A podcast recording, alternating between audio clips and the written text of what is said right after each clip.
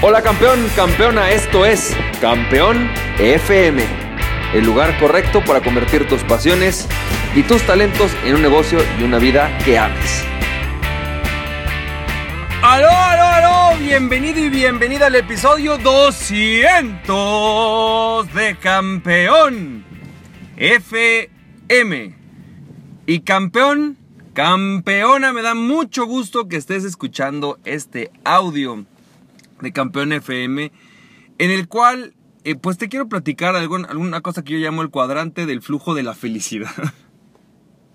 Así como existe el cuadrante del flujo del dinero, para mí también existe un cuadrante del flujo de la felicidad o tus motivaciones, aquello que te, que te mueve. Y fíjate que estaba platicando con, con una persona que trabaja con nosotros y nos encontrábamos ante este reto el reto de identificar qué quiere hacer ella con su vida, si quiere seguir trabajando, si quiere dedicarse a sus hijos, de alguna manera eh, su desarrollo profesional, lo, que quiere lograr en su vida. Y, es, una, es una decisión difícil cuando entras en esta crisis en tu vida, que seguramente no vivirás solo una vez, se vuelve algo complejo. El balancear aquello que tú quieres lograr, aquello que tú quieres hacer y aquello que tú quieres ser como persona, lograr un balance es complicado. Entonces, de alguna manera, algo que me ha, servido a mí es una cosa que yo llamo el cuadrante del flujo de la felicidad. En realidad, eh, también esto lo escuché por primera vez de alguna manera eh, en un libro que se llama PQ, que se llama Persuasion Quotient, ¿no? O Persuasion Intelligence, algo así se llama. Y es un libro en el que habla acerca de las cuatro motivaciones del ser humano. Y una, de, y una forma de, de evaluar esa motivación es a través de Em, identificar los cuatro cuadrantes. ¿Ok? Entonces fíjate. El primer cuadrante, imagina, quiero que te imagines, ¿te acuerdas este, este, cuadrante de la de Robert Kiyosaki o esta cruz de Robert Kiyosaki? Porque al es una cruz que divide en cuatro el mundo. Bueno, pues imagínate que tú pudieras pintar una cruz de este tipo, ¿no? Entonces, pintas una cruz y en tu cuadrante eh, del lado izquierdo vamos a tener aquellas que yo le voy a llamar motivados por el miedo o motivados por la obligación. Ahorita vamos a platicar de esta parte. Y la segunda parte, la, que sería la del lado derecho, la vamos a ver aquello que es motivado por tu propósito o aquello que es motivado por algo que podemos llamar justamente la motivación positiva. Eh, en la parte superior vamos a ver la parte interna y en la parte inferior la parte externa. Entonces fíjate esto, imagínate tú que en tu cuadrante superior izquierdo es decir, más bien, perdón, vamos a empezar, perdón, con el cuadrante inferior izquierdo. Imagínate el cuadrante inferior izquierdo. Tú tienes aquello que te mueve por miedo y es externo a ti.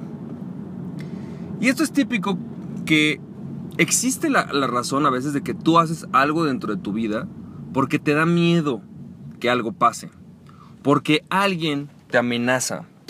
Por ejemplo, es típico, ¿no? Oye, si no haces esto en el trabajo, te corro. Típico, típico que escuchas a alguien que es que estoy bien preocupado porque mi jefe, yo sé que si no llego a tiempo, yo sé que si no hago esto, me va a despedir. Es muy común.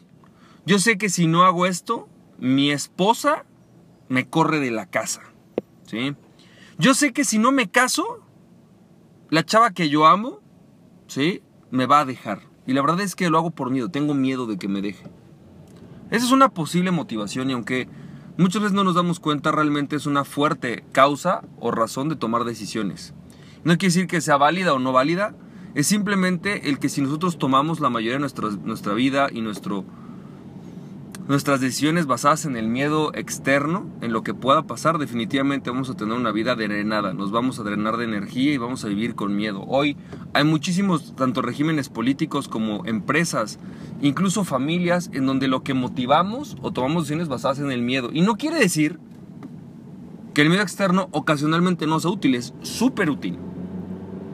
Ocasionalmente el latigazo, lo que llamamos el latigazo, funciona para motivar a la gente. Y a veces es sano usarlo, o sea, no necesariamente es malo, ¿sabes? Incluso en ciertos niveles de trabajo o de conciencia se vale. A veces tu hijo hace las cosas más por miedo a que lo regañes, porque él ame hacer la tarea de la escuela, ¿no? Eso a veces funciona en ocasiones y de repente el que nosotros hagamos cosas en nuestra vida por eso nos parece, me parece sano incluso. Pero no podemos vivir nuestra vida por eso. No podemos vivir nuestra vida impulsado desde esa parte del miedo. El segundo, el segundo cuadrante, ¿no? En este caso el lado superior izquierdo, es cuando yo me siento obligado o forzado a hacer algo porque mi conciencia me lo pide. Es decir, yo sé, ¿no? Que, híjole, yo llego temprano al, trabajo no porque me guste, no porque me apasione mi trabajo, no, sino porque creo que es lo correcto. ¿Sabes? Me siento obligado por mí mismo a hacerlo. Voy a ir a dejar a mi abuelita al aeropuerto porque la verdad fue la señora que me crió y pues, pues me siento obligado a hacerlo. Tengo una, una obligación moral desde mi parte, desde mis valores, para hacer eso. Y, y te voy a decir algo, si mucha una parte de tu vida y muchas decisiones de tu vida se toman desde esa parte, desde esa perspectiva. Muchas veces tomamos decisiones y vivimos cosas desde esa perspectiva. Y es sano, ¿sabes? Eh, ocasionalmente nos sirve, ¿no? Para, porque pues no, implica que hay algo en nuestra vida que de repente implica un esfuerzo, que implica eh, hacer algo extra y que no necesariamente es lo que más nos place, pero tenemos que hacerlo. Y bueno, pues es nuestra, nuestra moral interna, nuestra ética interna la que nos obliga a hacerlo. Y aunque en realidad no podemos y no deberíamos vivir nuestra mayoría de la vida desde ahí, ni tomar muchísimas decisiones desde ahí, en realidad también a veces nos sirve, ¿no? Es parte de lo que hacemos. El tercer cuadrante vamos a plantearlo desde el lado inferior derecho. Y en el cuadrante, cuadrante lado inferior derecho te vas a topar con hacer algo por una motivación constructiva pero externa. En este caso se refiere al amor. Es decir, me voy a casar no porque a mí, no porque, porque a mí me encante casarme, no porque es el propósito de mi vida, sino porque para mi novia o para mi novio es muy importante. ¿Sabes? Me voy a mudar de ciudad porque pues el trabajo de mi pareja está fuera y para él es un gran ascenso, para él va a significar algo muy importante y hoy estoy dispuesto a hacer ese sacrificio, hacer eso porque lo amo. Voy a dejar a mi abuelita al aeropuerto, no porque me sienta obligado, sino porque amo a mi abuelita y quiero que se la pase bien en su viaje y estoy totalmente contento de llevarla al aeropuerto. Pero lo hago por ella. Lo hago porque la amo, lo hago, lo hago porque la quiero, ¿no? Tengo este trabajo porque de alguna manera quiero que mis hijos puedan tener ciertos privilegios, cierta vida, eh, cierta educación y quiero que ellos eh, reciban algo que para mí es muy importante, ¿no?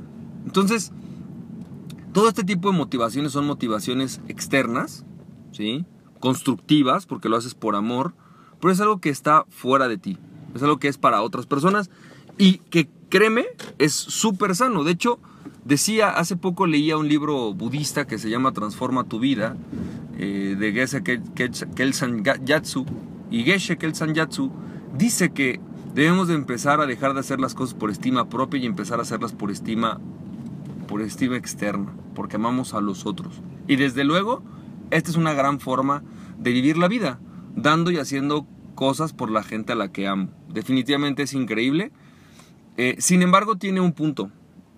Al final, si tú vives tu vida solo haciendo cosas en desde esta motivación, vas a perder eh, la posibilidad de reenergizarte, porque vas a, a drenar tu vida hacia otras personas. Y por último, el cuadro inferior, digo, superior y superior derecho. El cuadro superior derecho es el que podemos llamar la motivación interna, ¿no? Constructiva. Y la motivación interna constructiva se refiere a algo que me apasiona, algo que es mi propósito y algo por lo que estoy dispuesto incluso a dar mi vida.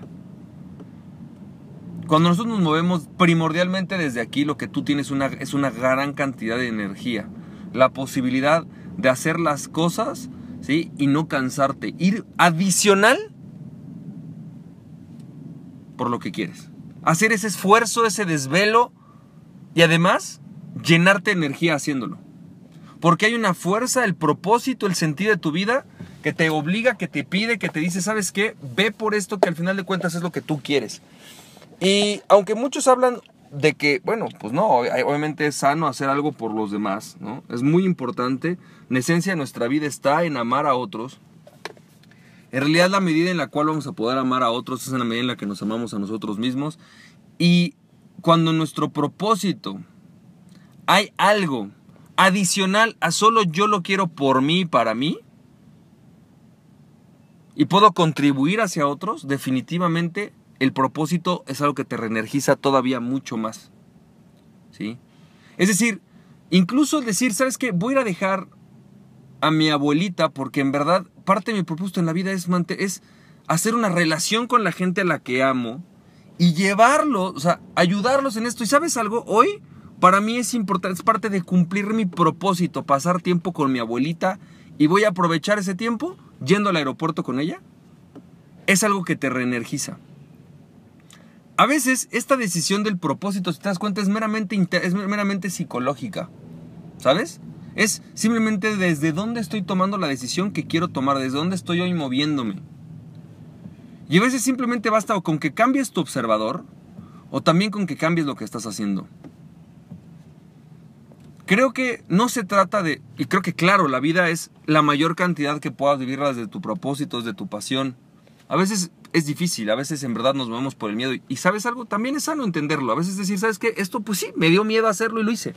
Y lo hice por el miedo que me daba. Lo hice porque me daba miedo afectarme mi salud. Lo hice porque me daba miedo perder a mi esposa. Y a veces es lo más sano es entender y reconocer que esa fue nuestra motivación.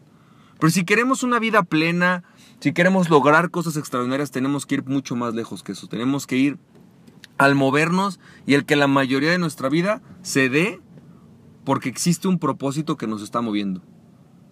Platicaba con esta persona y cuando hicimos este ejercicio me decía, me doy cuenta que claro, cuando no me siento feliz es porque uno de mis propósitos que me mueve desde mi pasión, desde mi cuadro cuadrante superior derecho, está totalmente desbalanceado. Es decir, que por cumplir con el otro, ¿sí?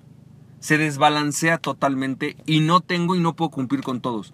Y porque a veces, ¿sí? Esto que me apasiona, por ejemplo, ser mamá, ¿sí? Me siento, a veces no lo hago por el amor, lo hago en verdad porque estoy cansada, ¿no? O lo hago en verdad porque los amo mucho, o lo hago en verdad porque me siento obligada moralmente a hacerlo. Entonces, o una dos, o cambias al espectador o cambias lo que estás haciendo, encuentras una manera diferente de hacerlo para que tú puedas dedicar más tiempo a este balance. Recordemos que al final estos, estos cuadros que están más allá del cuadro superior derecho, más allá de la, de la motivación interna constructiva, en realidad también existen porque a veces necesitamos balancear. Y sabes, a veces un reto para poder vivir aquella vida que queremos implica superar retos, implica hacer disciplinas que no necesariamente siempre son las que nosotros queremos. Entonces espero que esto te haya servido, espero que esto te funcione. Y recuerda, aquella persona que se conoce a sí mismo es invencible. Conócete a ti mismo y nada ni nadie podrá tenerte. Emprende tu pasión. Estamos viendo campeón, campeona. Cuídate mucho. Bye bye.